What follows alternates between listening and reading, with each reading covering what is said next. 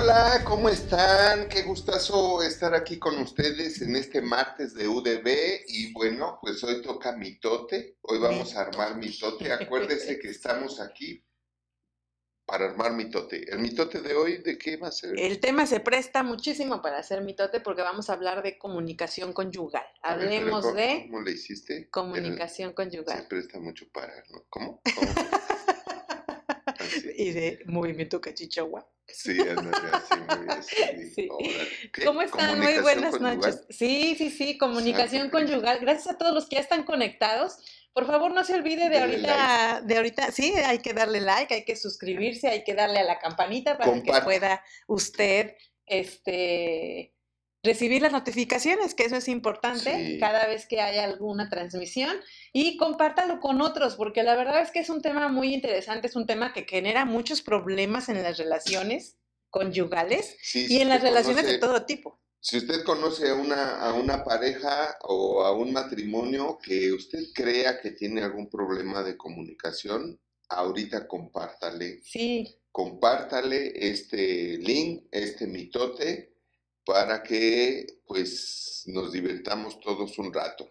Sí, y también aprendamos mucho de lo que tenemos que considerar y de tomar en cuenta, porque creo que a veces sí sabemos eh, cuál es el conflicto en la relación, sí podemos identificarlo, pero no queremos hacer nada. Y aquí es donde está el problema de todos los problemas, es, ¿no? El problema así de todos los problemas es darme cuenta que tengo un problema y no hacer nada por resolver el problema. Hijos, Y eso, claro, porque es lo que mantiene a las, a las personas, las relaciones, no solamente conyugales, porque el tema de la comunicación, por supuesto, que en toda relación que tengas, en toda relación que tengas, eh, la comunicación asertiva, tener un buen canal de comunicación, una buena forma de comunicarte, saber qué es la comunicación positiva y cuál es la comunicación negativa porque hay mucha comunicación negativa, entonces es darnos cuenta de qué errores estamos cometiendo. Y tengas un año de casado, tengas seis meses de casado, no te hayas casado aún, tienes que saber que esta es una parte de, de las relaciones conyugales que si no la manejas bien, si no aprendes, si no sabes, sabes manejarlas bien, vas a tener muchos problemas. Sí, así te cases 10 veces o 20 como Liz Exacto. Taylor, vas a tener muchos problemas. Exacto, exacto. Y bueno, para empezar este, este tema, cabe mencionar que pues no hay relación sin comunicación. ¿no? Esto es bien importante. El, el matrimonio tiene, tiene dos pilares, dos fundamentos súper importantes. O sea, son vitales, vitales. Y el primer fundamento es la fidelidad. Si no hay fidelidad, no hay relación, ni buena relación, ni mejoramiento en la relación. Y no estoy hablando nada más de la fidelidad al cónyuge, estoy hablando de la fidelidad al amor que nos unió, porque eh, es, es- es muy básico, ¿no? Sí. Muy básico pensar que eh, nos tenemos que ser fieles el uno al otro, pues eso está como para cuando seamos novios, porque ya nos vamos a casar, ¿no? Sí. Pero realmente el punto de la fidelidad va mucho más allá de lo que oímos, pensamos o creemos, y es la fidelidad al matrimonio, al amor, al amor. Entiendan esto. Si yo le soy fiel al amor que nos unió, entonces yo todos los días le voy a estar abonando, regando, alimentando el amor que nos unió, porque le soy fiel al amor que nos unió. Es decir, entre mi esposa y yo hay un amor que nos une, que nos mantiene enamorados, que nos mantiene felices, contentos, que nos hace hacer cosas, que nos hace tener un bello sexo, que nos hace tener planes a futuro, que nos hace tener planes financieros, que nos hace Sí, claro. tener este eh, hacer esto para ayudar a todos los demás matrimonios. Entonces, lo que nos une es, es, es lo más importante. No, no somos en sí nosotros, sino el amor que nos unió, porque por ese amor hacemos todo lo que hacemos. Sí. Entonces, siéndole fiel a ese amor, pues yo todos los días lo voy a estar cuidando, lo voy a estar alimentando y lo voy a estar cuidando, dije, porque no voy a hacer o a decir cosas que van a lastimar ese amor. Luego entonces, por consecuencia y en automático, uno de los frutos que va voy a tener por la fidelidad al amor que nos unió, la fidelidad al amor que, eh, la fidelidad que los dos le tenemos al amor que nos unió, pues vamos a ser fieles el uno al otro y vamos a comunicarnos. Y este es el segundo pilar fundamental para un buen matrimonio la comunicación. Si no hay comunicación, no hay relación, decía yo. Y fíjense bien, eh, no se trata de hablar, la comunicación no se trata nada más de hablar, ¿no? Porque podemos hablar mucho. pero si, si, si hay mentira, no estamos comunicando. La comunicación sin verdad no es comunicación. Así, es, es punto. Vámonos. Sí. Con eso terminamos. Realmente sí es un punto súper sí, Y luego más cuando hemos aprendido muy bien a hacer este, hacer menjurjes verbales, o sea, vaya. Nada que ver con la verdadera sí, y te digo una cosa para provocar en ti un chantaje de. Sí, la gente enferma que, que, tiene reservas mentales. Sí, sí, sí porque hay muchos matrimonios así con reservas mentales. Sí, que no ¿Cuáles son las reservas mentales? ¿no? digo todo lo que pienso, ¿no? Y pueden ser reservas mentales porque yo estoy mal y, yo me porto mal y entonces yo trabajo en mi matrimonio fingiendo. Y trabajo mi matrimonio a través de estar fingiendo todo el tiempo. ¿No? Y pues está del asco. Híjole. Está eh, de la eso, eh, eh, Es un tema bien fuerte porque además a veces puedes tomar la otra postura, de sí decir todo lo que piensas, pero estar, las, pero estar lastimando, no comunicando lo que debería de ser en la relación. Comunicas más dolor, entonces es una falta de responsabilidad para comunicar de la manera correcta y adecuada para que logres el propósito correcto, propositivo y positivo, ¿no? Ahora el tema es eh, puedo tener reservas mentales porque yo soy un esposo que siempre he estado fingiendo contigo. Desde antes de casarme, te he dado una imagen, ¿no? Y me casé contigo y te sigo dando esa imagen. Pero yo salgo de casa y pues soy un, este, ¿cómo dicen? Ojo alegre, ¿no? Este, otros decían pito loco, pero nunca le entendía esa frase. Pero ojo alegre, ¿no? Eso sí le entendí. Entonces, sí, porque muchos los gobierna mm. el loco, ¿no? Muchos los gobierna el loco. No, no los gobierna su responsabilidad, su masculinidad, su hombría, sino los gobierna su miembro. El que manda es el miembro. Entonces, si el miembro quiere con alguien, ¿no? Con alguna, él manda. No hay hombría ahí. Claro. ¿Me explico? Ahora, regresando al, al tema de la comunicación, pero también podemos tener reservas mentales, fíjate bien, porque si yo hablo, el otro se pone grinch. Claro. Claro. o la otra, ¿no? Sí. La otra se pone bruja sí, y, y, el otro se pone, se pone este, Transformers, ¿no? Se pone Transformer, cambia. Entonces, ¿Cuántas veces en nuestro matrimonio no estamos mandando el mensaje cuando nuestro cónyuge quiere hablar? Estamos mandando el mensaje de ahí ni te metas porque te parto tu face, ¿no? O tu Mauser, no sé cómo dicen.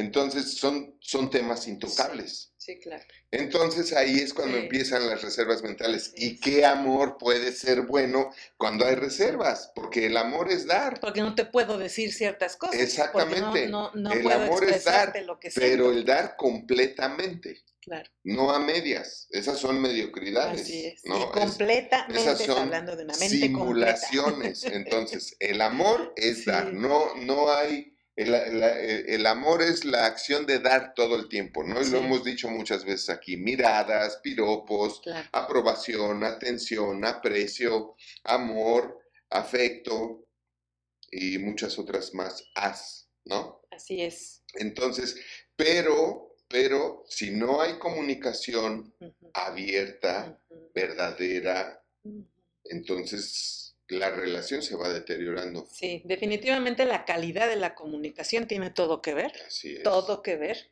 Y aquí el, el punto es que la mayoría de los matrimonios, la mayoría de los cónyuges, el, la trampa en la que caen es que creen que el otro es responsable de la situación que está Sí. viviendo su relación. Hay una falta de madurez y hay una falta de, de valor propio para entender y aceptar y saber que es obvio que si yo estoy en una relación conyugal, yo tengo una responsabilidad en esa relación, Claro, así como la tengo en Los otro dos. tipo de relación. Tú sí, igual. Así es. Entonces, no podemos estar, de- tenemos que aprender a, a- a que si ya estamos casados, tenemos que actuar como hombres y mujeres casados. Porque el problema es este, el problema es que actuamos como niños, queremos seguir actuando como con los berrinches que le hacíamos a nuestros papás, Solteros, ¿no? siendo Como solteros. Y, y este es un muy buen tema también para los que están solteros, porque si tú no desarrollas una buena calidad de comunicación con tus padres, sea la situación que sea la que estés atravesando, Sí. tú te vas a llevar todas esas malas formas, todos esos vicios de la comunicación, te los vas a llevar a una vida conyugal.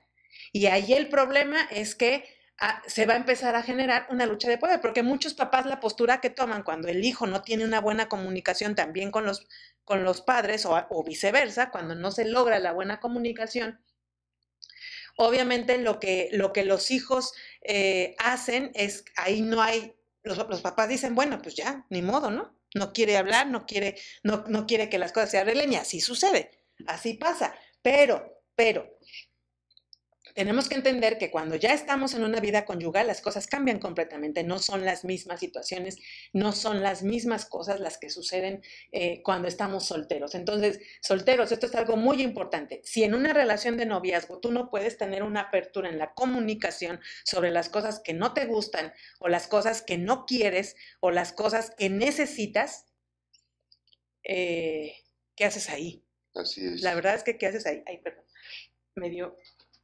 estornudo.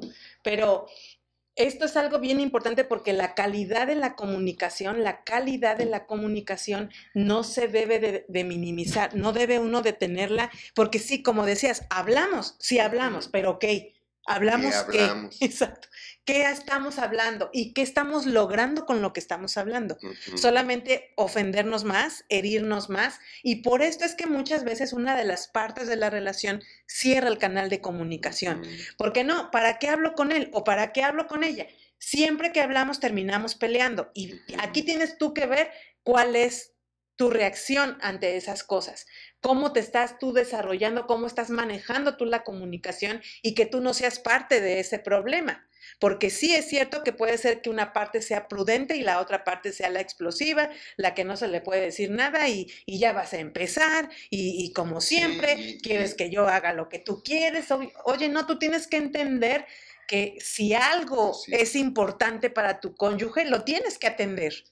Sí, porque si no, eh, pues eres un egoísta Así o es. un egoísta. O sea, tenemos que entender eso, que casarnos es un tema de responsabilidad mutua, es un tema de cambios en la vida. O sea, yo quisiera saber cuántos, cuando se casan, dicen, ok, ¿qué tengo que cambiar ahora que soy casado? Exacto.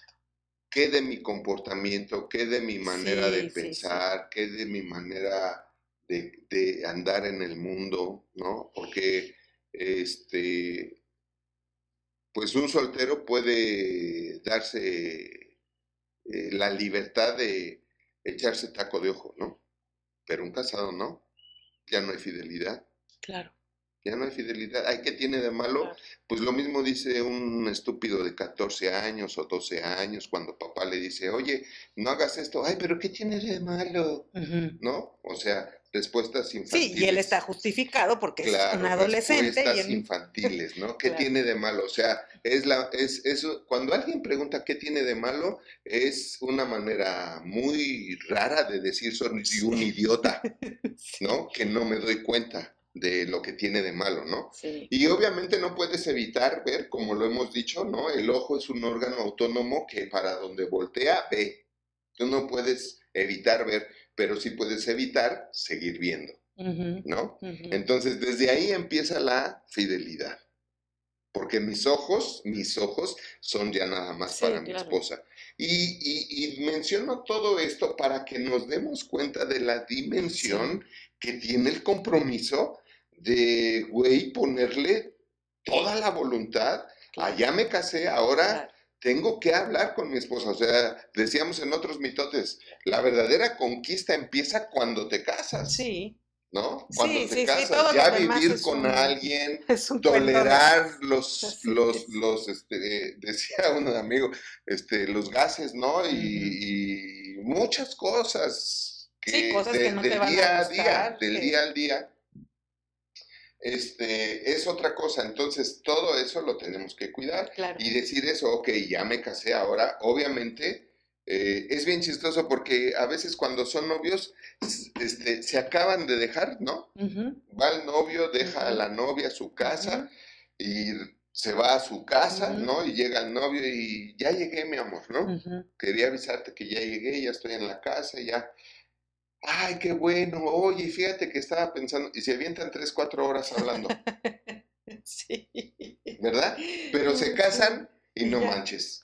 ¿Dónde quedaron todas esas horas para platicar? Así es. Y es, fíjate que ahorita lo que estás diciendo es una de las cosas por las que también muchos, muchos chavos ya no, ya no se casan, porque hay ese mal esa mala fama de la relación matrimonial, ¿no? Que dice, pero es que cuando eres novio hablas mucho, pero ya cuando te casas ya no, ya no hablas nada, ya es, ¿para qué nos casamos? Y se echa a perder y ya sabes que hay... Siempre hay algo de qué hablar, ¿no? Siempre hay cosas nuevas en tu corazón para compartirle a tu cónyuge. Sí, realmente depende mucho de la, de la, de la persona, depende mucho del corazón de la persona, de las dos personas. Depende mucho de la preparación. o sea, todo lo que estamos hablando es, este, cosas que se deben de saber que no se saben, porque ya no se enseñan. O que sí saben, o que Como lo que te digo, o sea, ¿cuántos papás se va a casar su, su hijo, su hija, y le dicen, bueno, ahora vas a tener que dedicar un tiempo a hablar con tu esposa. Sí, claro. A ver qué piensa, qué siente, qué le gusta.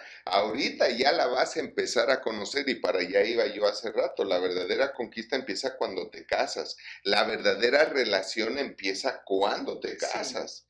Porque antes es una relación a medias. Aun cuando ya se hayan ido al hotelazo, ¿no? Y se hayan comido la torta antes de tiempo, que ahora no sé si eso está bien dicho, ¿no? No sé si ahora eso es, es, sí, sí, no sabemos si sigue siendo torta exactamente, ¿no? Ya, o ya es otra cosa, pero bueno, entonces, que te enseñen, ahora sí vas a, tienes que hablar, tienes que escudriñar su corazón, su, su pensamiento, su alma, conocerla a fondo, ver cómo cómo es para saber qué es lo que espera de ti.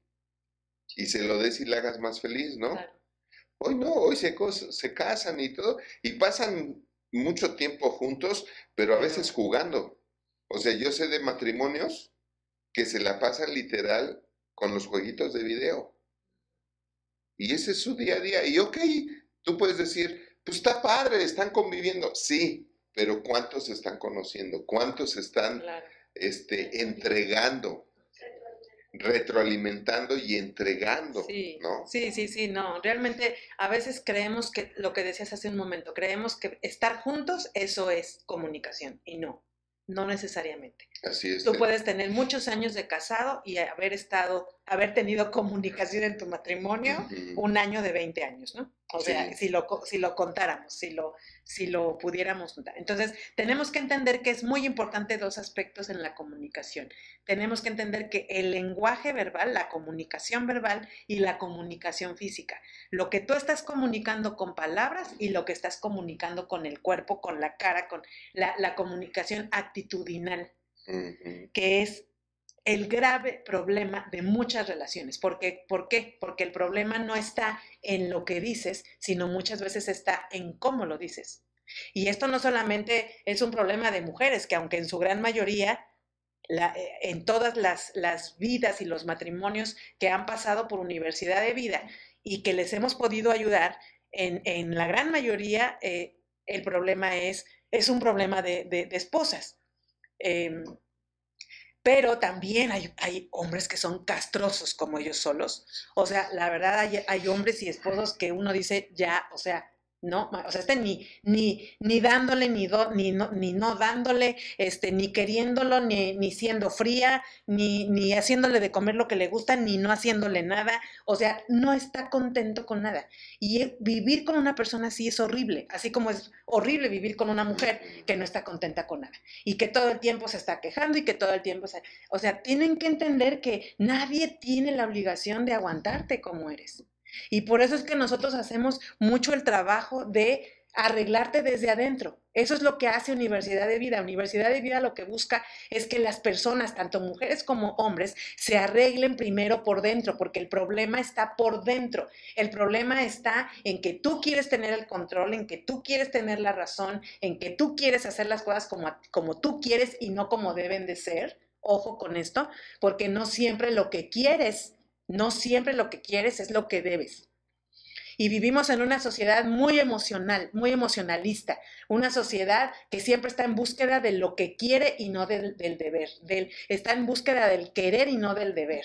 Entonces tenemos que entender que el matrimonio se trata de sacrificar, también se trata de sacrificar, que también el sacrificio es una acción del amor, hablando de que no solamente voy a estar pensando en lo que yo quiero, voy a tener que pensar en lo que es importante para ti. Sí, porque por ejemplo yo puedo querer, este, no sé, hacer algo mío, personal, ¿no? Este, limpiar las motos o moverlas del lugar o irme a dar una vuelta. Pero si no hemos platicado, si tiene un rato que no hemos platicado, ¿no? Que eso es lo que genera confianza. la buena comunicación, el hablar, porque cada vez que tú hablas y, tienes una buena comunicación, estás abriendo tu alma y tu corazón al cónyuge. Así es, y repetimos, ¿no? Hablamos de una comunicación verdadera, o sea, una comunicación que siempre sea con la verdad también tiene que ser una comunicación amable para que siempre podamos hablar. Que tenga un nivel de conversación. Así es. Un nivel de comunicación. Aun cuando sean cosas rudas o difíciles o sobre todo el tema es eh, la, humildad, ¿no? Porque cuando los esposos son soberbios, no se les, no pueden hablar de sus errores o de lo que les lastima o les duele porque el soberbio nunca va a aceptar sus errores. El soberbio nunca ah, acepta sus errores, ¿no? Siempre va a decir, él tiene la culpa, fue él por esto. Eh, eh, fue por esto, fue por lo otro, ¿no? Entonces, sí, tenemos que llevar la comunicación a este, a este punto de la conversación. Así donde no estoy pretendiendo tener la razón, no estoy pretendiendo derribar tu argumento. Despedazarte. exacto, no. Estoy tratando de ponerme en una postura correcta de decir, voy a, y voy a querer saber y entender lo que tú me estás diciendo. Es que yo te preguntaría, si no tienes la postura correcta, entonces no estás bien. Sí. Si no tienes la postura correcta, entonces estás descompuesto o estás mal. ¿Cuál sería la postura correcta? De vamos a hablar con la verdad y vamos a hablar amablemente, vamos a tener conversación para que podamos ser mejores. Pero ya el hecho de tener una posición donde yo siempre tengo la razón y yo soy Juan Camaney o Mamalucha, entonces no pueden hablar porque se van a destruir. Sí, sí, sí, Si no tienen la correcta actitud, el correcto corazón, y depende de soberbia o humildad. Claro. ¿No? No depende de tener la razón o no. No. Depende de soberbia o humildad. Humildad da lugar a una conversación verdadera y amable. Soberbia es voy a acabar contigo, ¿no? O sea, fíjate bien lo que me vas a decir, porque te puedo madrear, ¿no? Entonces, eso, eso no lo hace el amor, eso lo hace el objetismo. Eso se llama objetismo. Dícese, de Dícese que es un fruto del egoísmo. ¿De acuerdo? El objetismo es un fruto del egoísmo. ¿Cómo puedes ser ojete con quien dices que amas? No, Mary Jane. O sea, no Mary Jane, ¿no? Es como, o sea, ¿cómo, ¿cómo le vas a ser infiel a alguien que amas. Por eso una vez, este, creo que fue en el mitote pasado que alguien preguntó, ¿cómo puedo ser infiel? ¿Cómo era la pregunta? ¿Cómo puedo ser infiel sin que ella se dé cuenta? Y pues le dije, ¿quién fue el pendejo que te escogió a esa mujer a la que ahora tú le quieres ser infiel? Sí, o sea, sí, sí. no manches. Sí, lo que decía hace rato, el problema está por dentro. Está más perdido que Adán el Día de las Madres, ¿no? que no tenía madre. Tenemos preguntas, vamos a contestar esta pregunta. Saludos a todos nuestros amigos de TikTok Sí. que nos están viendo. Gracias, los amamos, les mandamos un beso con todo nuestro corazón. Y dice esta pregunta, es una mujer seguramente, ¿cómo puedo tener nuevamente confianza a mi esposo? Muy bien. Te voy a decir una cosa. Es un tema largo como la cuaresma. ¿Por qué dices nuevamente confianza a mi esposo? Evidentemente la tenías y la perdiste. Evidentemente perdiste la confianza en tu esposo por algo que él seguramente hizo. Ahora, ¿cómo? Número uno, hay que perdonar. Número uno, hay que perdonar. Si tú no perdonas, es muy difícil que, le- que vuelvas a confiar en él. Ahora, número dos, el siguiente paso, cuando uno perdona, el siguiente paso es dar otra oportunidad. Otra oportunidad. Otra oportunidad, ¿no? No me acuerdo de ese chiste, pero así lo oí. Este, entonces, das la otra oportunidad no solamente a tu esposo, sino a la relación. Es otra oportunidad a los dos, ¿no? Es cierto que nos podemos equivocar, digo, no sé qué fue lo que hizo, pero si hizo algo que, lastimó tu confianza en él, desde luego fue algo grave, ¿no? Algo, algo que destruye la confianza eh, es algo delicado, ¿estás de acuerdo? O sea, no, no, no es algo, no es algo, este, cualquier cosa. Sí, no, no, no, no. O sea, tú pierdes la confianza en el ser amado, en el ser amado por algo delicado. claro. Entonces, hay, es volvernos a dar la oportunidad a los dos, a la relación y esto. Pero sí te voy a decir una cosa, tu esposo tiene que trabajar en volver a construir esa confianza. Claro. Tú le puedes dar el voto de la confianza, ok, te voy a dar el voto de nuevamente voy a confiar en ti, ¿por qué? Sí, sí, sí. por salvar la relación, porque sé que nos podemos equivocar y podemos corregir, pero te voy a decir esto, que es muy importante que tú lo veas.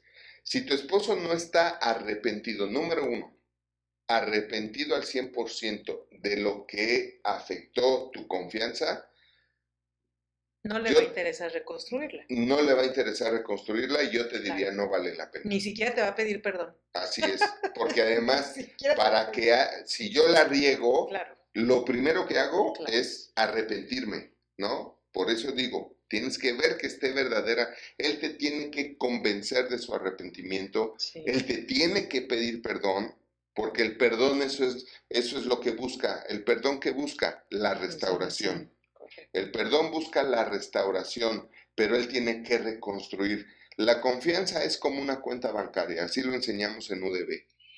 Y es como una cuenta ba- bancaria en donde tú puedes abonar, ¿sí? Y, y va aumentando, ¿no? Tú le, le haces depósitos todos los días a tu cuenta bancaria y tu cuenta bancaria aumenta.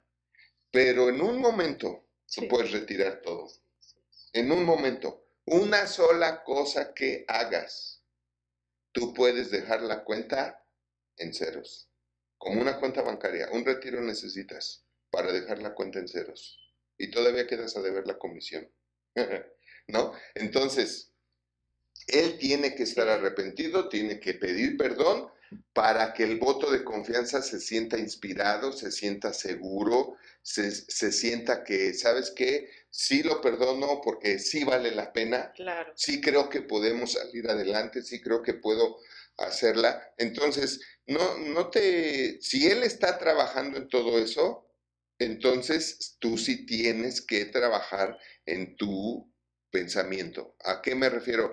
Que a lo mejor sí es un esposo que se equivocó, se arrepintió, pidió perdón y está trabajando en construir otra vez la confianza, Pero a ti pero te está tú- costando trabajo. a ti te está costando trabajo Superar creerle, eso. superarla, brincarla, ¿no? Entonces, tú sí tendrías aquí que cuidar más lo que estás pensando, porque si sigues pensando en lo que hizo, pues vas a seguir mal. Y por eso el perdón es que aunque me acuerdo de lo que hizo, no me pongo mal, Claro. ya no dejo que me afecte. El perdón no es olvido porque nunca se nos olvidan las cosas que nos hicieron. A veces sí, a veces no. La memoria es la memoria, ¿no? Y a veces es traicionera.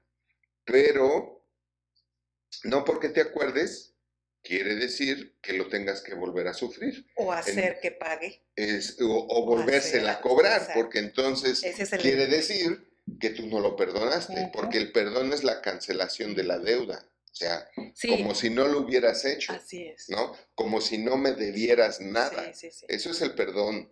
Entonces, es un trabajo de ambos dos, ¿no? Y, y tienen que sumarle los dos. O sea, Sí. si él se sigue portando mal, pues ya es un problema de, de su perfil, de, de su forma de ser. Posiblemente no cambie, porque así hay muchos que no quieren cambiar, porque eh, son los típicos de, pues yo soy así y quien me quiera, que me quiera así, aunque sea la bestia más bestia, ¿no? Y el más desgraciado y el más hijo de su Pink Floyd, pero si quien me quiera, que me quiera Sí, y hasta que se llegue, hasta que se porque ven yo solos, mejor que- Yo mejor Sí, ni ni quiero pero- ser, ni me interesa, ¿eh? Ni me digas, ni me digas. Así es. Es más, ya no voy a ver estos pillos, ¿no? Ya no voy a ver a Paulino ya. Sí, porque además aquí es, el punto es ese, el punto es que no reaccionan hasta que, eh, no reaccionan hasta que se encuentran en una situación donde ya los abandonaron, donde ya los dejaron o ya las dejaron, ya los abandonaron. Y a ti que estás preguntando esto de la confianza, tienes que, eh, te, te sugiero, te, te invito a que veas el mitote del perdón. Tenemos un mitote del perdón que es muy bueno para que tú te puedas ayudar con esto. Ahí se explican muchos aspectos importantes acerca de lo que estás viviendo y de darte cuenta de esto, porque sí es cierto que muchas veces hemos usado el perdón para seguir haciendo lo mismo. A veces estamos todo el tiempo, nos convertimos en, en, en, este, ¿cómo se llama esto? Eh, cuando alguien usa mucho algo, consumidores del concepto del perdón. Nos volvemos consumidores del concepto del perdón, pero no realmente no estamos haciendo nada para que ese perdón tenga su efecto que debe de tener.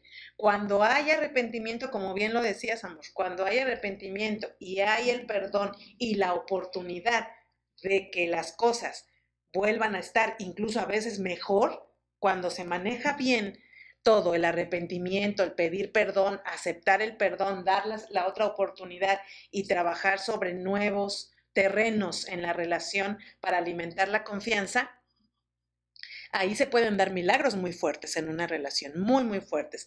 Sí conocemos matrimonios que estaban viviendo una situación muy difícil de desconfianza, Una- ya un círculo vicioso y destructivo muy fuerte de desconfianza y logran, se les explica, se les aterriza, se les trabaja con el, con el programa de matrimonios, con el programa de mujeres, con el programa de hombres. ¿Para qué? Para que se dé cuenta cada quien en qué está fallando y qué es lo que no está haciendo bien.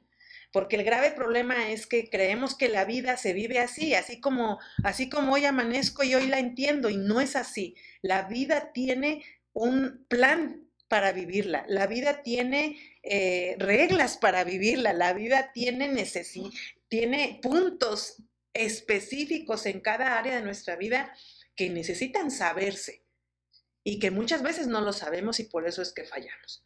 Así es que creo que es muy importante que, que, que en este punto de la confianza, que es un tema donde, eh, donde empiezan los graves problemas, porque también hay otra cosa, hay esposos o esposas que sí se han arre- arrepentido, sí han pedido perdón, sí están dispuestos a, a Restaurar, restaurar, a rescatar. así es, a restaurar, pero la otra parte que no sabe cómo perdonar y no sabe cómo dejar atrás lo que ya pasó, sigue con el mismo cuento, sigue con el mismo reclamo, sigue con, el con lo mismo y entonces terminan separándose. ¿Por qué? Porque no hubo un eh, emisor y un receptor de las diferentes No supieron realmente cómo manejar la situación. Y eso es lo que pasa en muchos matrimonios. La mayoría de los matrimonios se separan, se destruyen, acaban, terminan, se divorcian porque no supieron manejar algo. Y no supieron manejar algo porque no se acercaron a UDB. Sí, la verdad es que sí. Cuando las mujeres se han acercado... No hubo quien les dijera qué hacer y cómo hacerlo y bueno, para eso estamos nosotros aquí, ¿no? Con toda confianza. Y se les dice a las mujeres lo que se les tiene que decir y mi esposo le dice a los hombres lo que les tiene que decir y a veces tú le dices a las mujeres y yo le digo a los hombres. Todas las relaciones son rescatables si ambos dos quieren y están, y están dispuestos a rescatarla y están dispuestos a hacer todo lo que es necesario hacer y cambiar todo lo que hay que cambiar para rescatar la relación y mejorarla. Y la verdad es que es fabuloso ver cómo hemos tenido matrimonios que han venido ya divorciados, ya divorciados, pero se enteraron y uno invitó al otro, oye, mira esto, lo otro, aquello, vamos, no, órale, ah, a ver qué, vamos a ver qué. Y se han vuelto a casar y ahora andan en su matrimonio como luna de miel. ¿Por qué? Porque ya aprendieron a amarse. No es lo mismo, y lo repito, tener la capacidad de amar a saber amar. Son dos cosas diferentes. Y vuelvo al punto, que ahora ya no nos enseñan a amar. Entonces, para eso creamos UDB. Y vean el mitote del perdón, porque ahí en el mitote del perdón explicamos muy bien, muy bien acerca de lo que tienes que hacer en las diferentes decisiones que tomes. Porque uno de los errores que se cometen en este punto donde, y no tiene que ser necesariamente una infidelidad, a lo mejor le vas le perdonas a lo mejor que te ofendió o que te, estamos hablando no solamente de una infidelidad. se le olvidó algo. Exacto. El punto aquí es que muchas veces, eh, ok, me pide perdón y yo le digo que sí, que sí lo perdono pero yo siempre les digo esto a las mujeres, si tú vas a tomar la decisión de perdonar, ya te callas, esa cosa no pasó, esa historia ya, no vas a volver a hablar de eso, a menos, a menos que sea para que los dos se sientan bien. Exacto.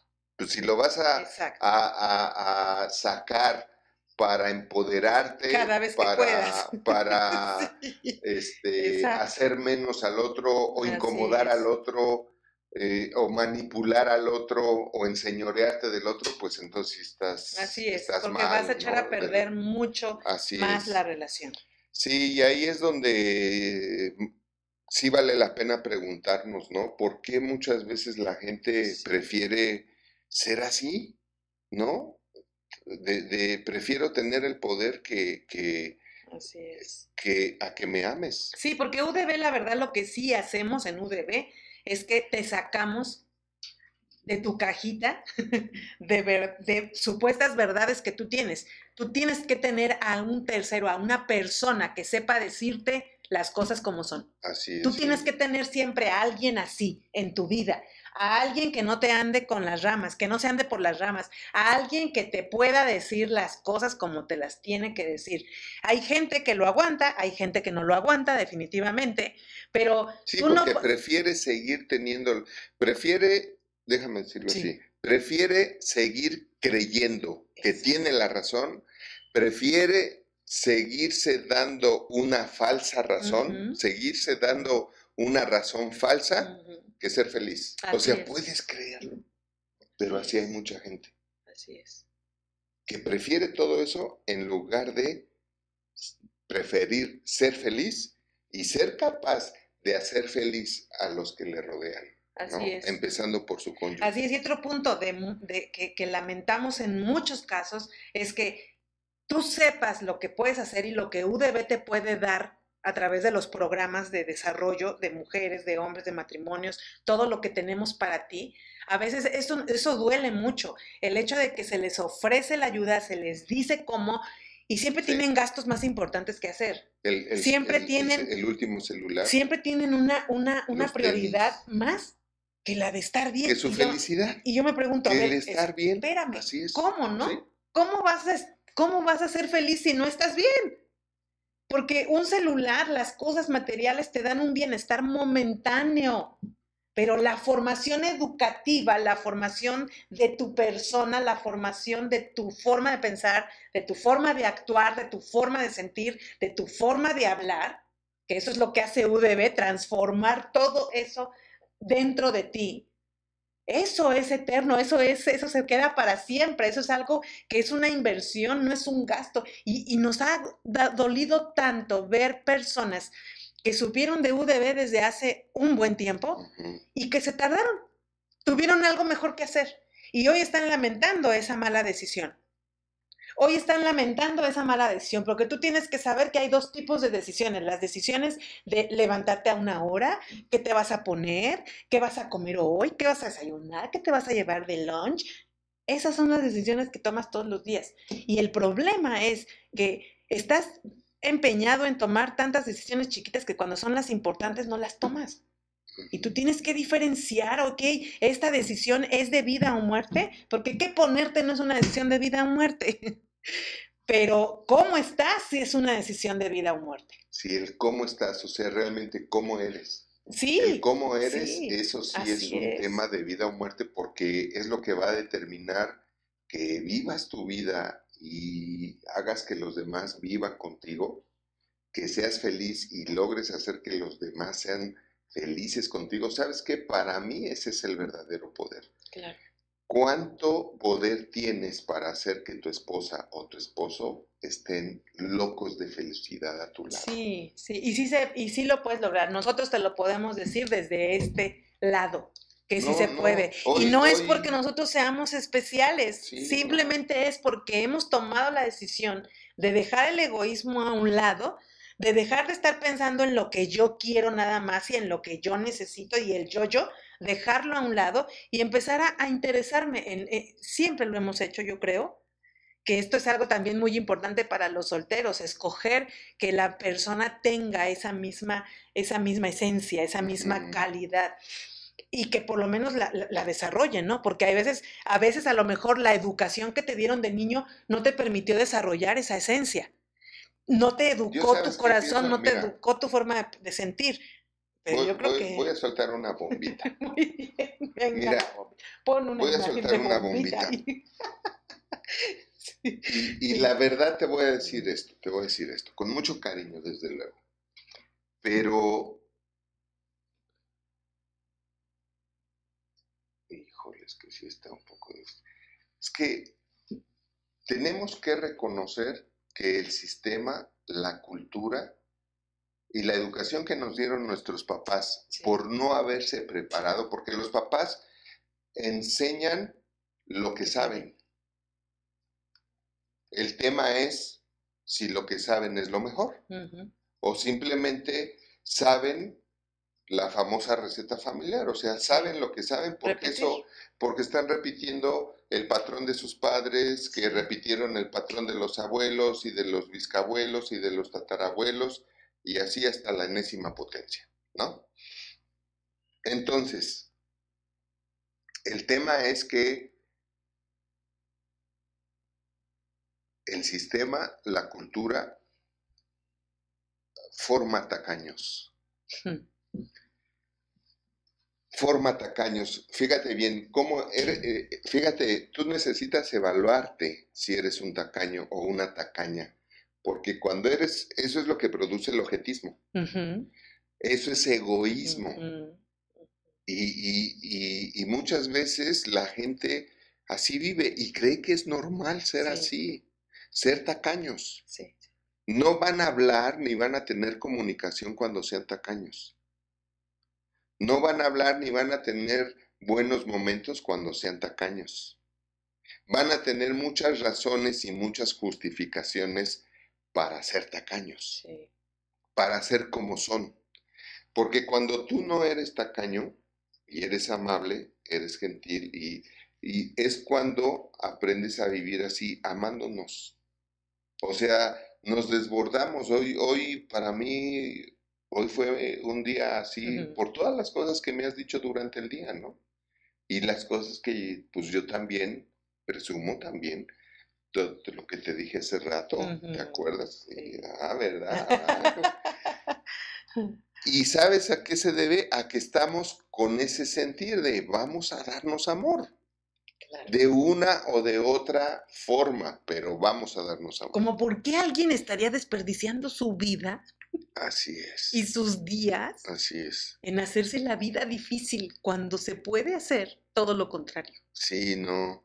Y yo creo que al final de la historia es gente que hasta vive enojada, este, amargada con ella misma. Sí, claro, sí. Porque sí, al hay un final de la problema de, historia- dolor no resuelto dentro Porque de al ti, final de la Porque historia, sí, sí, sí, no, ya. Ya. Ya me voy a callar. Si usted quiere resolver todo el dolor que hay dentro de usted, también puede irse a Nací para triunfar.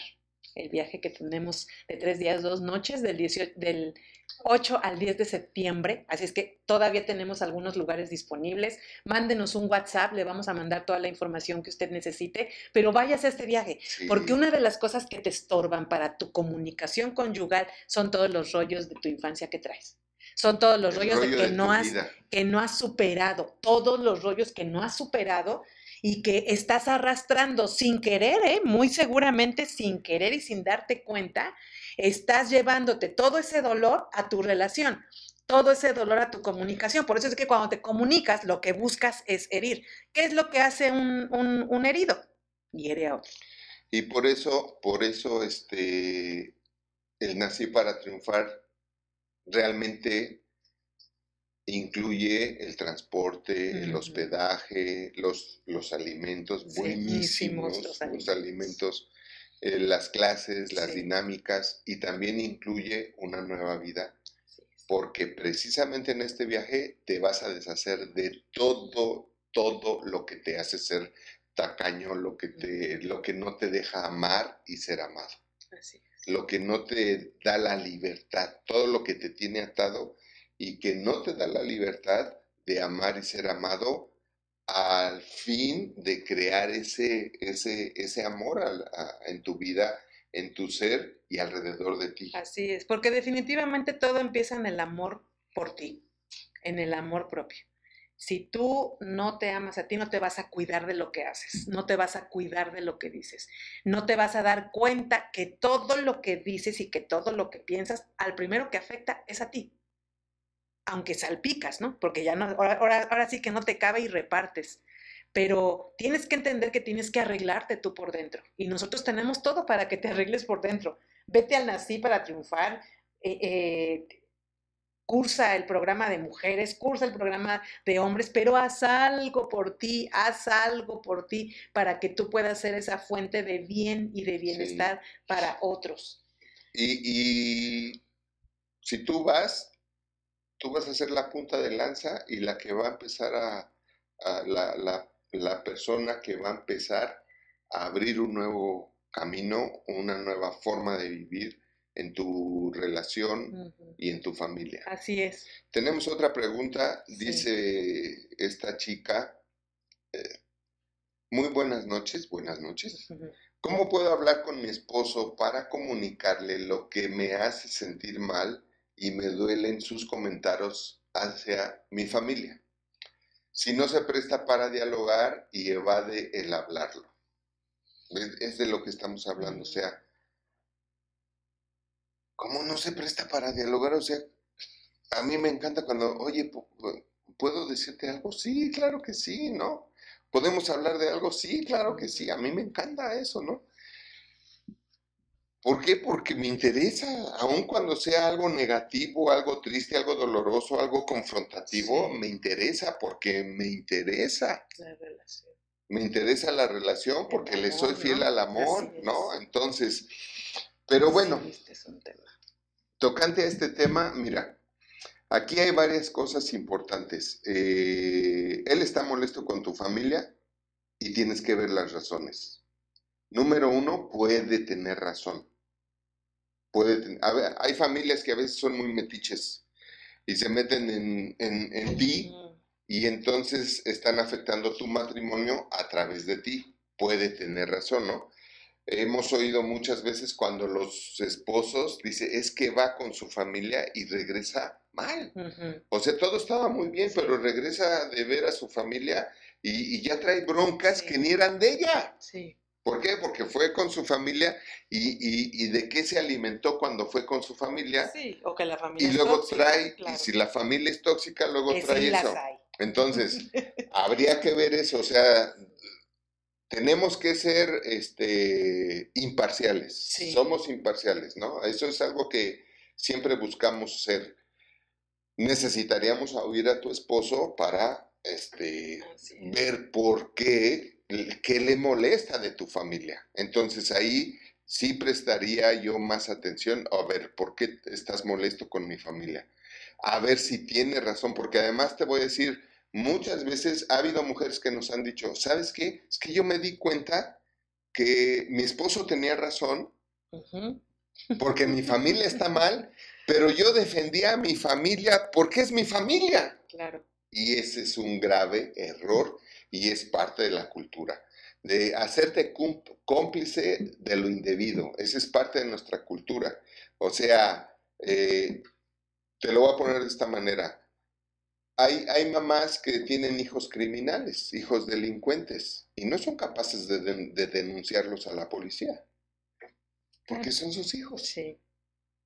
Y eso está mal. En otros países, con una cultura más sana, oye, Tú te robas un chicle y yo soy la primera que te llevo a la policía. ¿Tu mamá?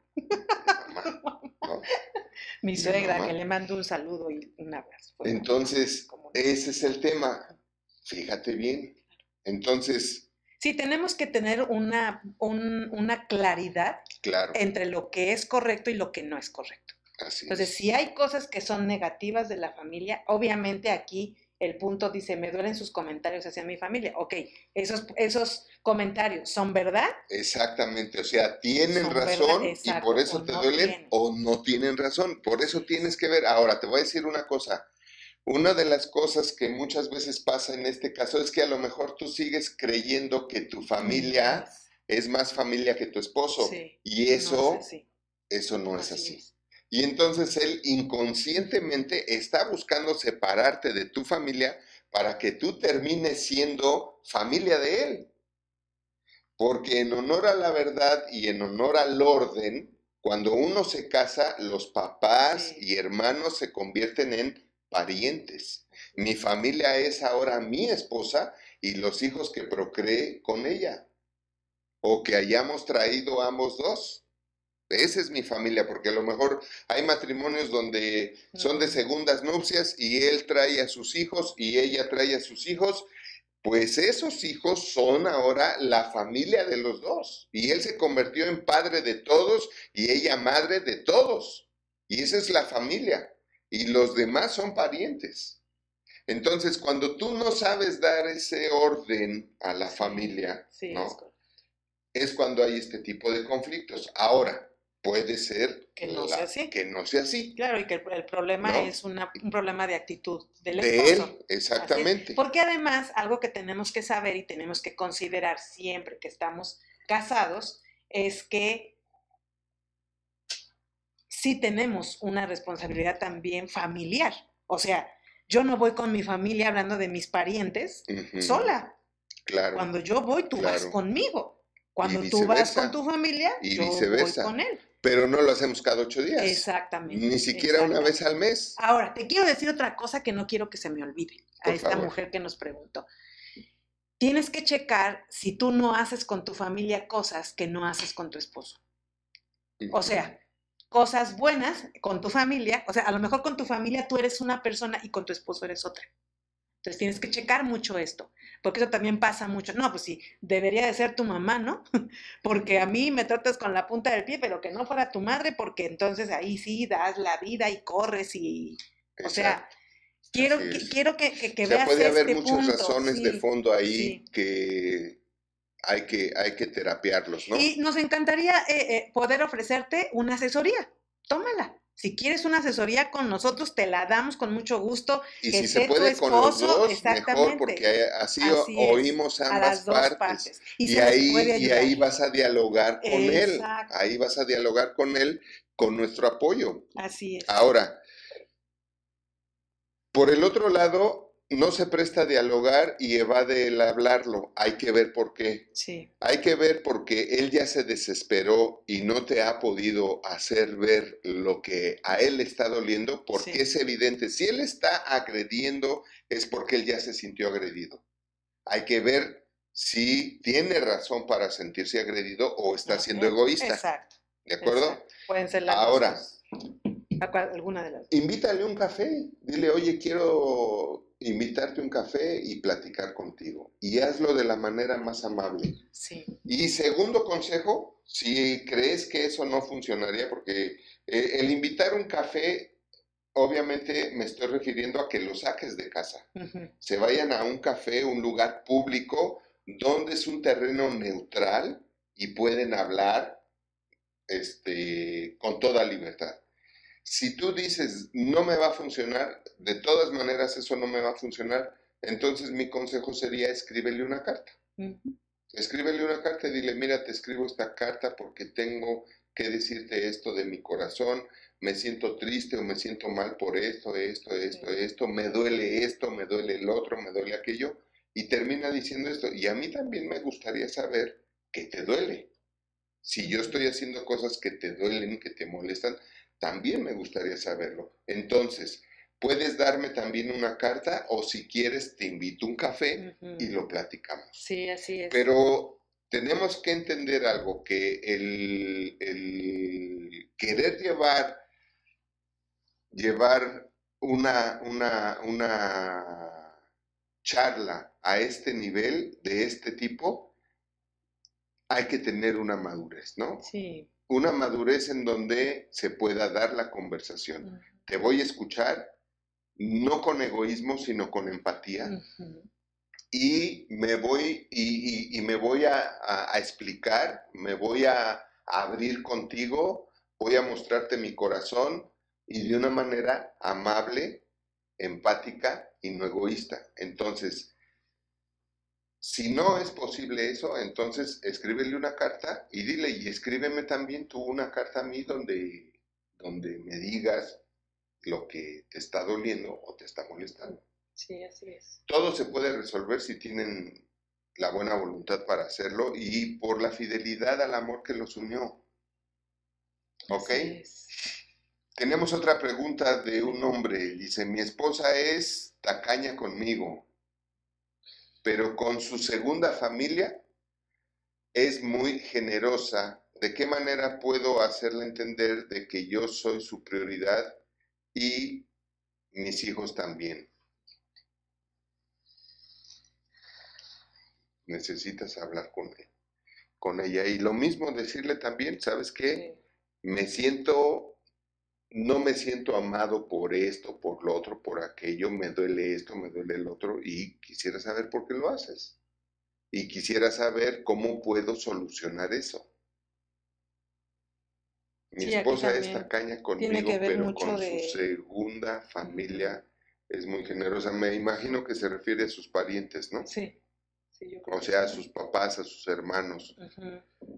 Sí, necesitan ahí, eh, obviamente, cosas que no se pusieron de acuerdo Y que se han dejado avanzar. y que se han dejado ese es el avanzar. punto, ¿no? Que a veces se dejan avanzar demasiado las situaciones y cada vez se van haciendo más automáticas. Así es. Más automáticas y entre más tiempo pasa, entre más tiempo evadimos hablar de las situaciones, aunque genere en un principio un conflicto, que esto es algo que normalmente pasa, sí, pero no le tengas miedo a ese conflicto. El punto es que hay que romper el ciclo, el ciclo Sí. negativo. Tú tienes que preguntarle primero por qué es así. Yo le preguntaría primero, oye, mira, yo veo esto, yo veo que tú eres muy generosa con tus papás o tus hermanos, pero tanto que nos dejas a nosotros a un lado. ¿Por qué?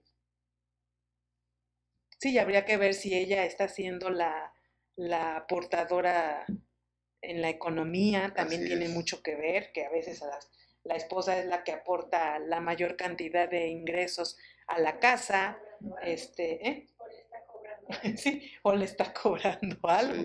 Sí, porque a veces el enojo, el enojo no resuelto y la ofensa lleva a hacer te este lleva a hacer de este cosas. tipo de O sea, ella es, es una así. mala forma de llevarlo, pero Ella, ella es así porque se Sí. está vengando, ¿no? Entre comillas, o desquitando De de algo que, que, hayas que hecho tú o que ella cree que tú hiciste, ¿no? O, de, o algo que, ah, que no le gusta de ti y tú no lo, has, no, lo has, no lo has asumido, no lo has cambiado, no lo has atendido, ¿no? Entonces, ella te vio egoísta, pues yo también voy a ser egoísta.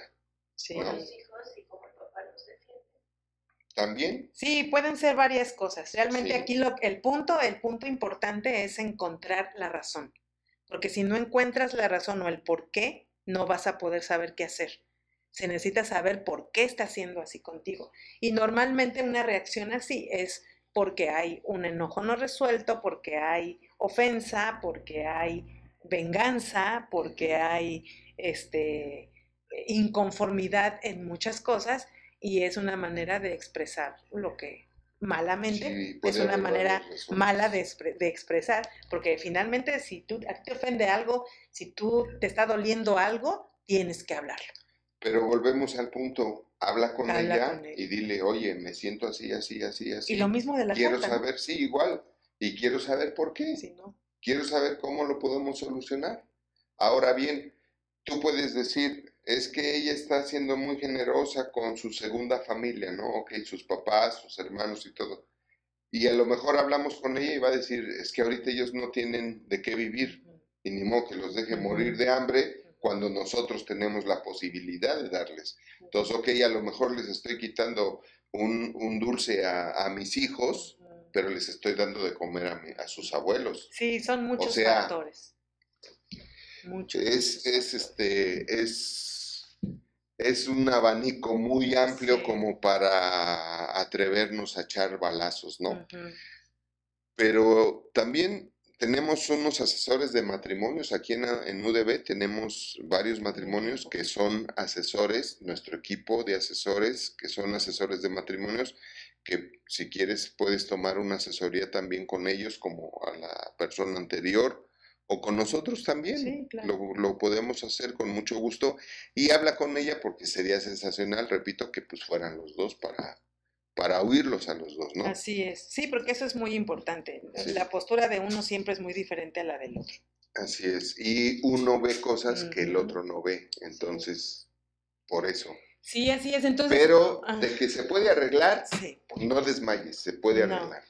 Y hay que se buscar puede. lle- y llevar, llevar la comunicación al diálogo, ¿no? Que también eso es muy importante, llevar la comunicación a un nivel de diálogo donde ya la intención es siempre llegar a un acuerdo, donde todos encuentren una solución, donde encuentren una solución y todos, y para que todos estén bien.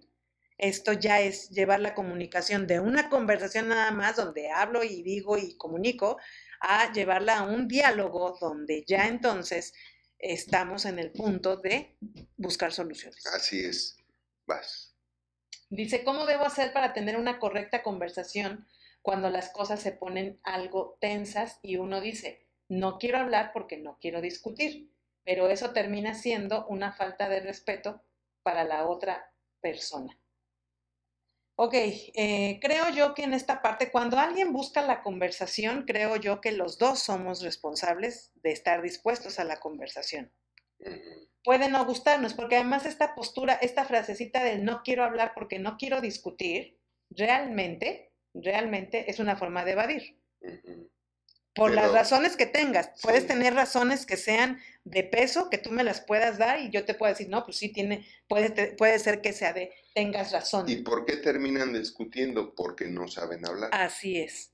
Porque no pueden tener una comunicación bajo Así es. control, ¿no? así El es. tema de, de- de llegar a la discusión y que se ponga la cosa calorada y tensa y todo eso es una falta de autocontrol. Así es. Todos fuimos creados con dominio propio. El tema es que lo ejerzas, ¿no? De que lo tienes, lo tienes, pero el tema es de que lo ejerzas. Claro. Entonces, nosotros cuando recién nos casamos, obviamente tuvimos adaptación, ¿no? Y todos los matrimonios pasan por esos dos primeros años que son Solo de- dos primeros años. y solo son a lo mucho y cuando 20. mucho, dos años, ¿no? Y llegamos a, a- a- a, este, discutir, y lo digo entre comillas, porque, pero nosotros siempre en el momento que nos dimos cuenta que se estaba poniendo la situación acala- ala- acalorada, paramos. O sea, paramos, por lo menos uno, ¿no? Y aunque el otro dijera, ¿por qué no me contestas? Porque ya estamos muy alterados, porque no quiero decir algo que te lastime, y punto. Yo hubo un momento que incluso una vez, te acordarás, que me salí del departamento. ¿no? Porque ya estábamos acalorados. Entonces me salí, me fui a dar unas vueltas al parque y ya luego ella me alcanzó y seguimos la conversación en paz, tranquilos. Pues siempre es bueno detener la- las discusiones a tiempo antes de decir cosas que eh, ya nos va a lastimar de, de, de, de veras, ¿no? O Pero de no de con esta frase. Pero además, pero además, también, no si nos llegamos a decir algo que pudo ser insultativo o editorio, ¿no? O sea, de Que pudo, que pudo herir a la otra persona, ¿qué es lo que hacíamos? Pedir perdón. Claro. Oye, perdóname porque te dije esto, no debía hacerlo, de verdad lo siento y no lo voy a volver a hacer, perdóname.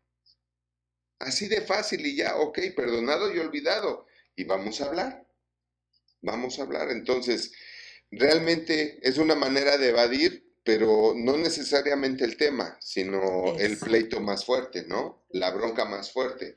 Entonces, como decía mi papá, hay que tener instinto de dominio y Sí. dominio de los instintos. Entonces, aquí los dos tienen que estar maduros y tener, ¿sabes qué? Si se pone, si nos empezamos a poner este, difíciles, respiramos hasta 10, contamos hasta 100 y tomamos agua, nos relajamos y seguimos.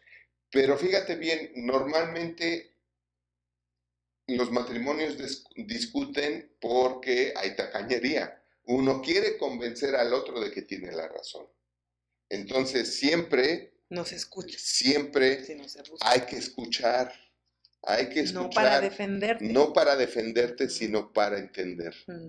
Porque siempre estamos escuchando y pensando en cómo te la voy a revirar, ¿no? Cómo te voy a responder lo que me estás diciendo, cómo me voy a justificar, cómo te voy a voltear la tortilla, cómo voy a remeter contra ti por lo que me estás diciendo, en lugar de entender y ¿por qué me está diciendo eso?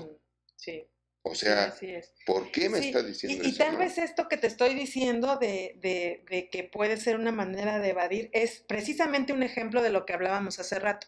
No es lo que dices, sino el cómo lo dices. Así es, sí. Porque aquí cuando tú, cuando tú tomas esta postura de no quiero hablar porque no quiero discutir, realmente estás mandando un mensaje de, de no me interesa. Entonces, lo que dijo ahorita mi esposo, el cómo decirlo, ¿sabes qué? Mira, mejor vamos a parar aquí, eh, porque además para que haya una discusión, ¿cuántos se necesitan?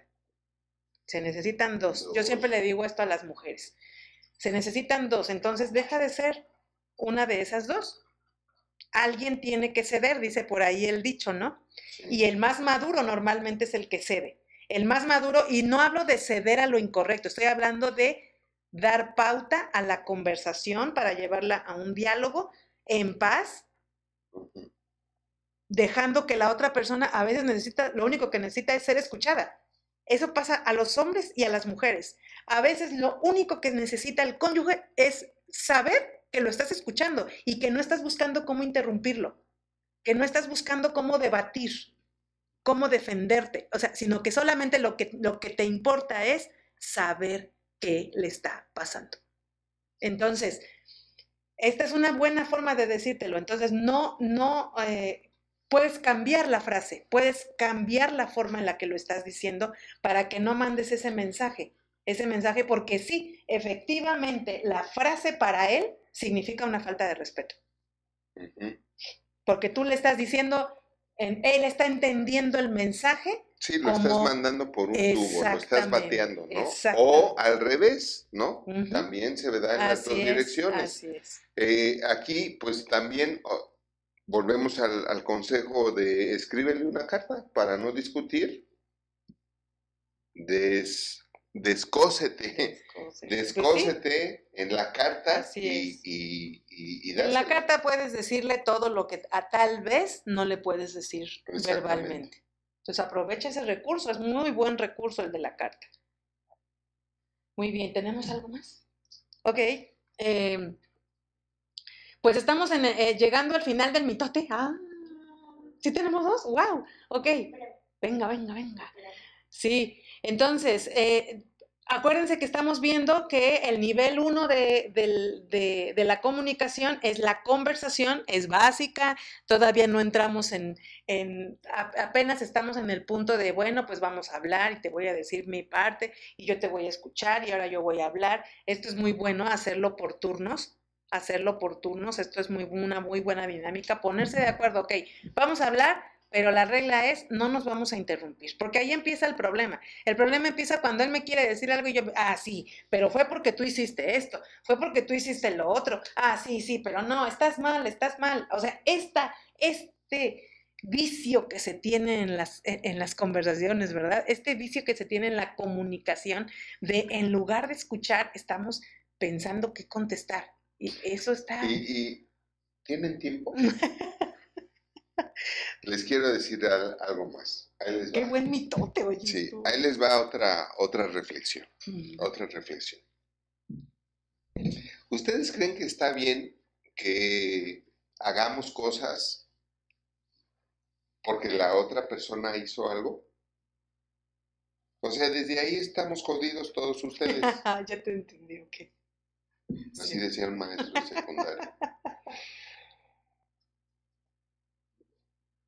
Porque podemos estar hablando, oye, es que me, eh, no me gustó que hicieras esto, lo otro, aquello, y tú me puedes decir, sí, pero es que tú hiciste esto. Ah, y eso te da la razón para haber hecho. hecho lo que hiciste. Sí, claro. O sea, yo me equivoqué Sí. y eso es lo que a nosotros nos ha funcionado claro. y les va a funcionar a ustedes.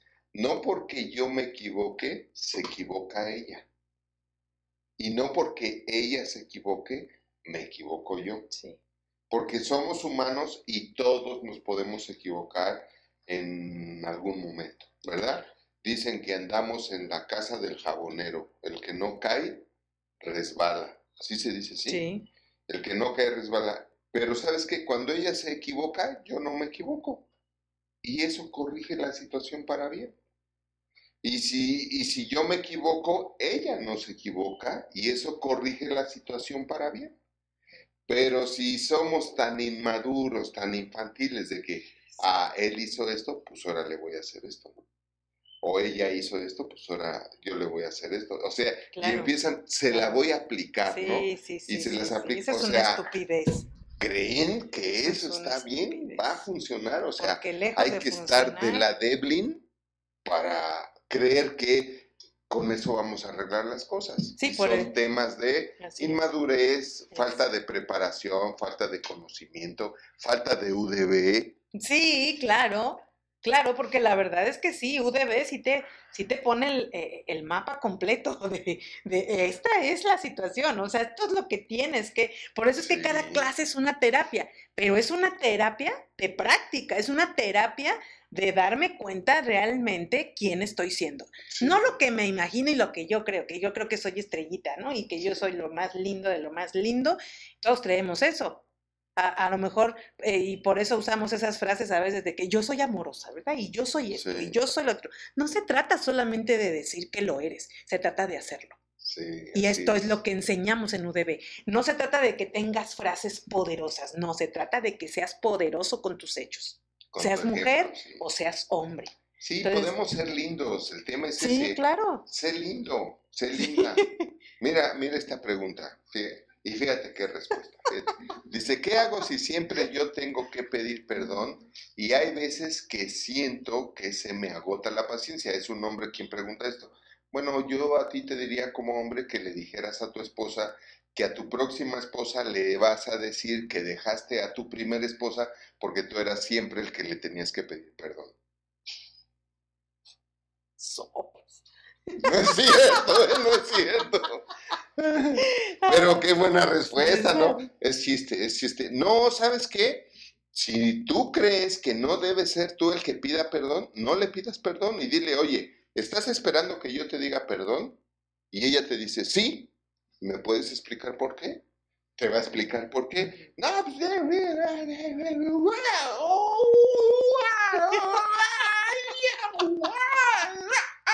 Pon la imagen. te va a explicar por qué. Y dile, ok, perdóname. Ahora yo te voy a decir por qué creo que me tienes que pedir perdón. Y dile a tu esposa, tú me tienes que pedir perdón también por esto y esto y esto y esto y esto y esto. Claro.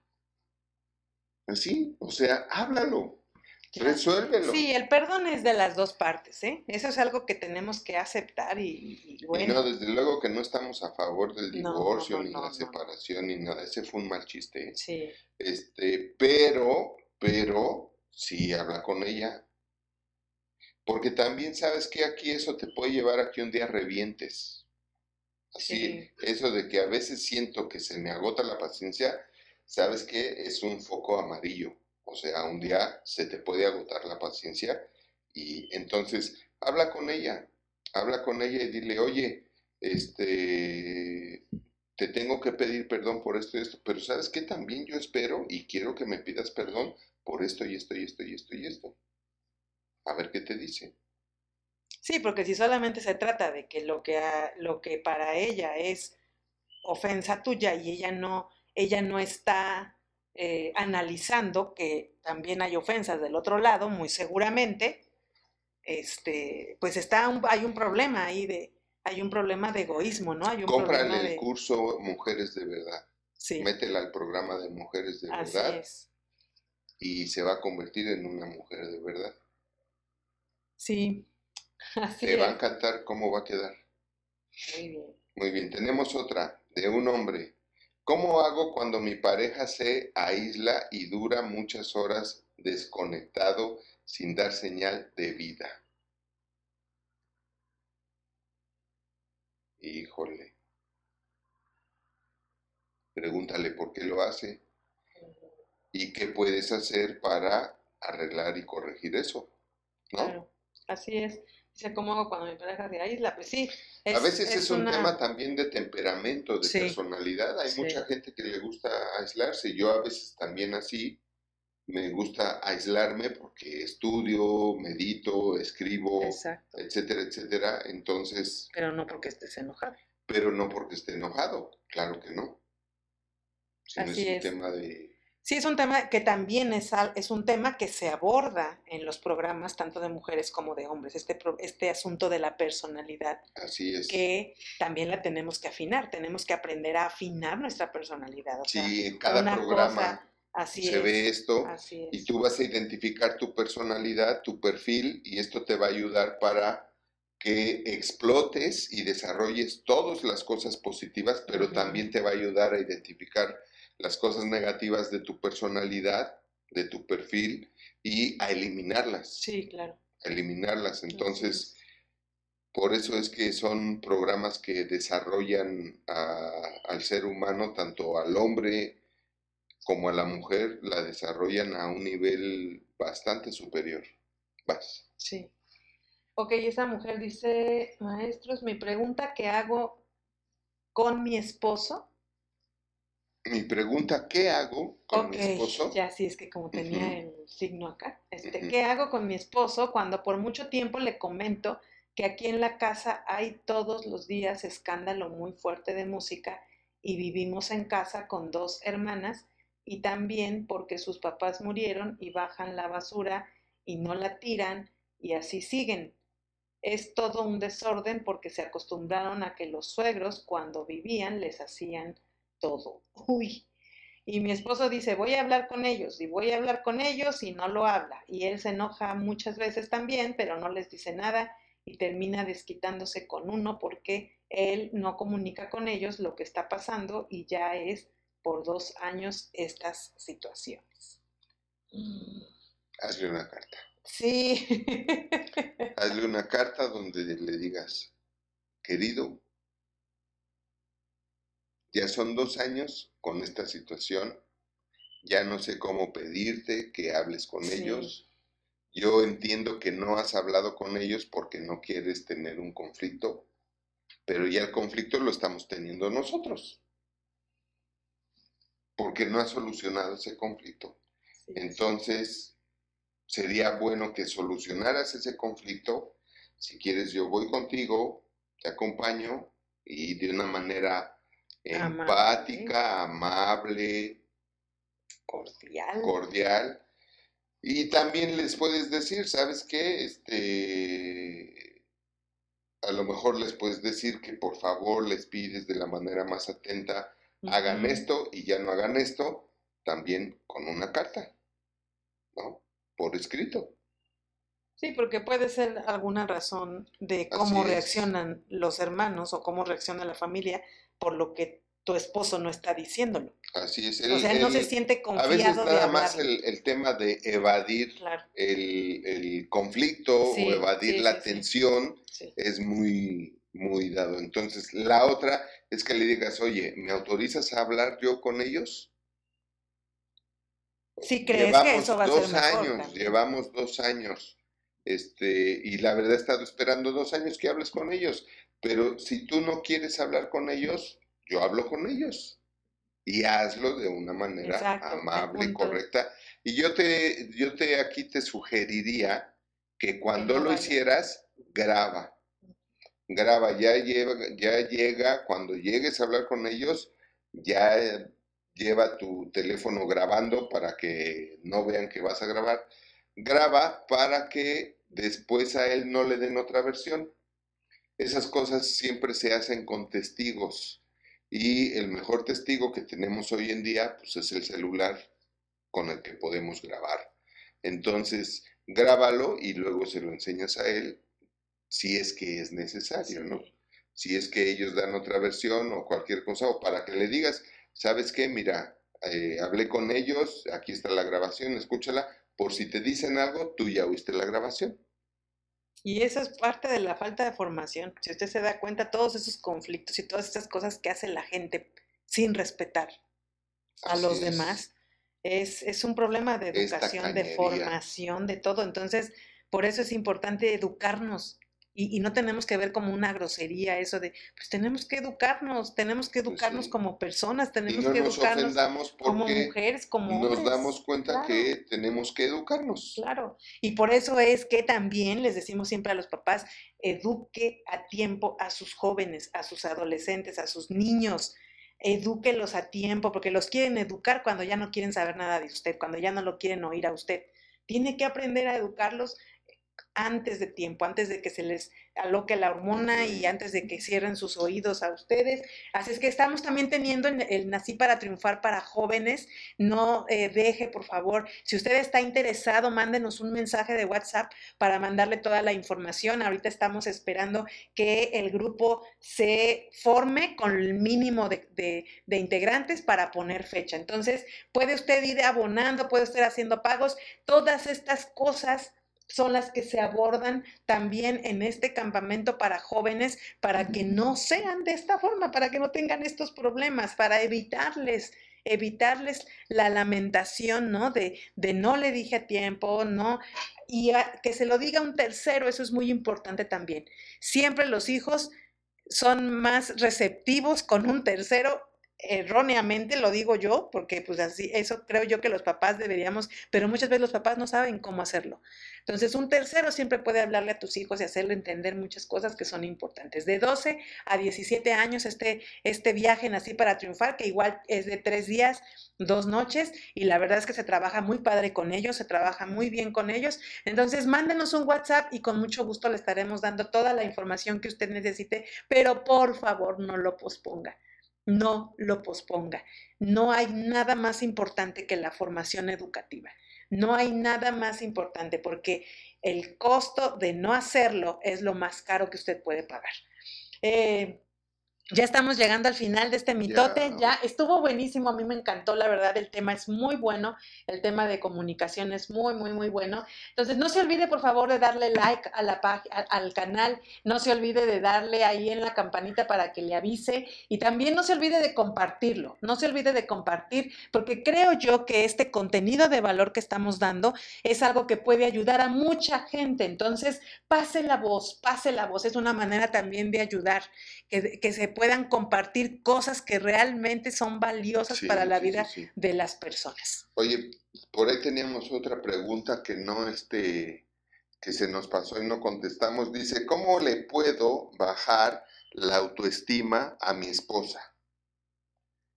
Bueno, no, no veo mucho que tenga que ver con el tema, ¿no? Pero ¿cómo le puedo bajar la autoestima o el autoestima a mi esposa? Mira, a mí me encanta que mi esposa tenga la autoestima tan alta como se pueda, porque en la medida en que ella se estime mucho, en esa misma medida me va a estimar a mí. No te puede estimar tu esposa a ti si ella no se autoestima. Sí. ¿Verdad? Por ahí alguien dijo, ama a los demás como te amas a ti mismo. Y esa es la autoestima, es el autovaloramiento que se da uno a sí mismo. Ahora, si no te referías a autoestima y te referías a soberbia, pues eso no se puede. O a un empoderamiento mal enfocado. Exactamente. ¿Por qué? Porque no podemos cambiar a los demás. Acuérdate que si a veces uno no se puede cambiar a uno mismo, ¿verdad? Menos puedes cambiar a los demás. Cuando tú seas capaz de cambiarte todo lo que te tienes que cambiar a ti mismo, es muy posible que sí sepas cómo empezar a provocar el cambio en los demás. Pero es hasta entonces, no antes. Ese es mi, comentario para este chico de TikTok y pues les mandamos muchos saludos y abrazos y gracias por su participación como siempre. Así es. Vamos a tener y como puntos finales, como puntos finales, los puntos, finales, fíjate bien, la acuérdate que la fidelidad y la comunicación son los pilares del matrimonio, son los pilares de la relación. Y también tienes que saber que donde, donde no hay comunicación hay egoísmo. Entonces tú tienes que saber que una de las razones por las que no te comunicas bien o no quieres, más bien, no quieres comunicarte es porque hay egoísmo en ti esa parte de cerrar el canal y de no, yo no quiero hablar y no puede haber comunicación donde hay egoísmo. Entonces tienes que bajarle todas las rayitas, no a tu autoestima, sino a, al egoísmo que puede haber en esa, en esa autoestima que eh, es muy diferente. Lo que decías hace rato fue muy bueno, porque hay una gran diferencia entre la autoestima y el empoderamiento eh, eh, mal enfocado. Soberbio. Así es. Porque la autoestima es empoderamiento. Claro, pero... y es el autoempoderamiento sano, el correcto. Pero hay un falso empoderamiento que da la, soberbia, ¿no? Claro. Bueno, y, y, el tercer punto para concluir el tema de hoy es que el diálogo siempre tiene que ser una comunicación que nos lleve a la resolución de los conflictos y no a las discusiones, sino a resolver conflictos, no a discutir. También acuérdate de lo que vimos del lenguaje verbal y el lenguaje físico. Así es. Tiene que haber una congruencia entre los dos la postura actitudinal es muy importante en este tema de la comunicación. Si tú no tienes una buena actitud, olvida que haya buenos resultados. Así es. Y bueno, pues el próximo martes que toca Masterclass, híjole muchachos, vamos a tener una clase el 8 de agosto 8 de agosto a las 8 de la noche. Esta masterclass se llama ¿Qué tipo de hombre eres? La verdad es de que está muy buena. Buenísima. O sea, no te la puedes perder. Júntate con varios cuates. Esta hay que verla con varios cuates. Háganse una buena cubeta de palomitas. Y, sí, claro. Y la verdad es de que les va a encantar, van a descubrir cosas de ustedes que ni tienen, ni tienen la menor idea, ni tienen la menor idea de todo lo que tienen y de todo lo que son. Vamos a ver este, qué tipo de hombre eres, vamos a hablar de tres, tres tipos de hombres y seguramente encajas en uno de ellos, o quizá en dos, o quizá en los tres. Pero no te la puedes perder. te va a encantar Así esta es. masterclass. Así es, pues vamos a estar en eso y el 15 de agosto tenemos mitote igual a las 8 de la noche con el tema caprichos o necesidades. Santo. Hablemos de caprichos o bueno. necesidades en cuanto a la educación de los hijos y todo lo que tenemos que hacer como papá, como mamá. ¿Qué estamos haciendo? ¿Cumpliendo caprichos o cubriendo necesidades? Así es. Entonces no se lo pierda porque va a estar buenísimo, pase la voz y comparta. Estamos, estamos siempre teniendo un, un reel, un reel eh, anticipado de- del mitote que sigue. Entonces no te olvides de estar pendiente de ese reel para que lo puedas compartir a, la- a la- a las personas que tú conozcas que tengan niños, adolescentes, hijos que todavía están en casa, porque estos temas son fundamentales, fundamentales para sus vidas. Así es que no, no se lo pierdan, no se lo pierdan. 15 de agosto, 8 de la noche, caprichos o necesidades. Caprichos o necesidades. Guau. Aquí por el mismo canal Así y a la misma hora. Agradecemos de todo corazón que nos hayan acompañado en esta transmisión, en este mitote que estuvo buenísimo. Y la verdad es que si usted necesita volver a escucharlo, vuelva a escucharlo. Sí. La, la idea y la intención de UDB, el corazón de UDB siempre es el que ustedes puedan tener herramientas para que puedan vivir una vida mejor. Creemos firmemente en que la vida no tiene que ser un problema. La vida es un problema porque no sabemos cómo vivirla. Y no es pero- normal no tener normal. problemas. Así es. Tener problemas es el resultado de que no sabemos hacer algo. Claro. Pero para eso está UDB, para eso están los mitotes, para eso está todo el contenido de valor en nuestro canal, en nuestras redes sociales y para eso están los programas, los programas que tenemos de los que usted puede pedir información en cualquier momento que usted quiera. Mándenos un WhatsApp, le vamos a informar todo y le vamos a, a- Ujú. a tener por ahí también un regalo común.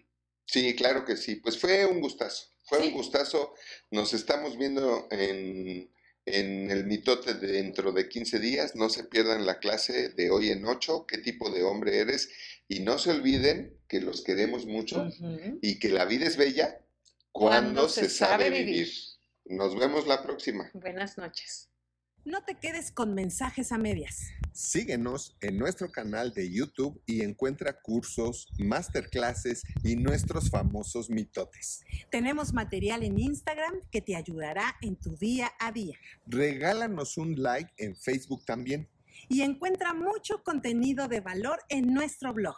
En Universidad de Vida tenemos todo para que puedas vivir y vivir bien. Porque la vida es bella Cuando, Cuando se, se sabe sabe vivir. vivir.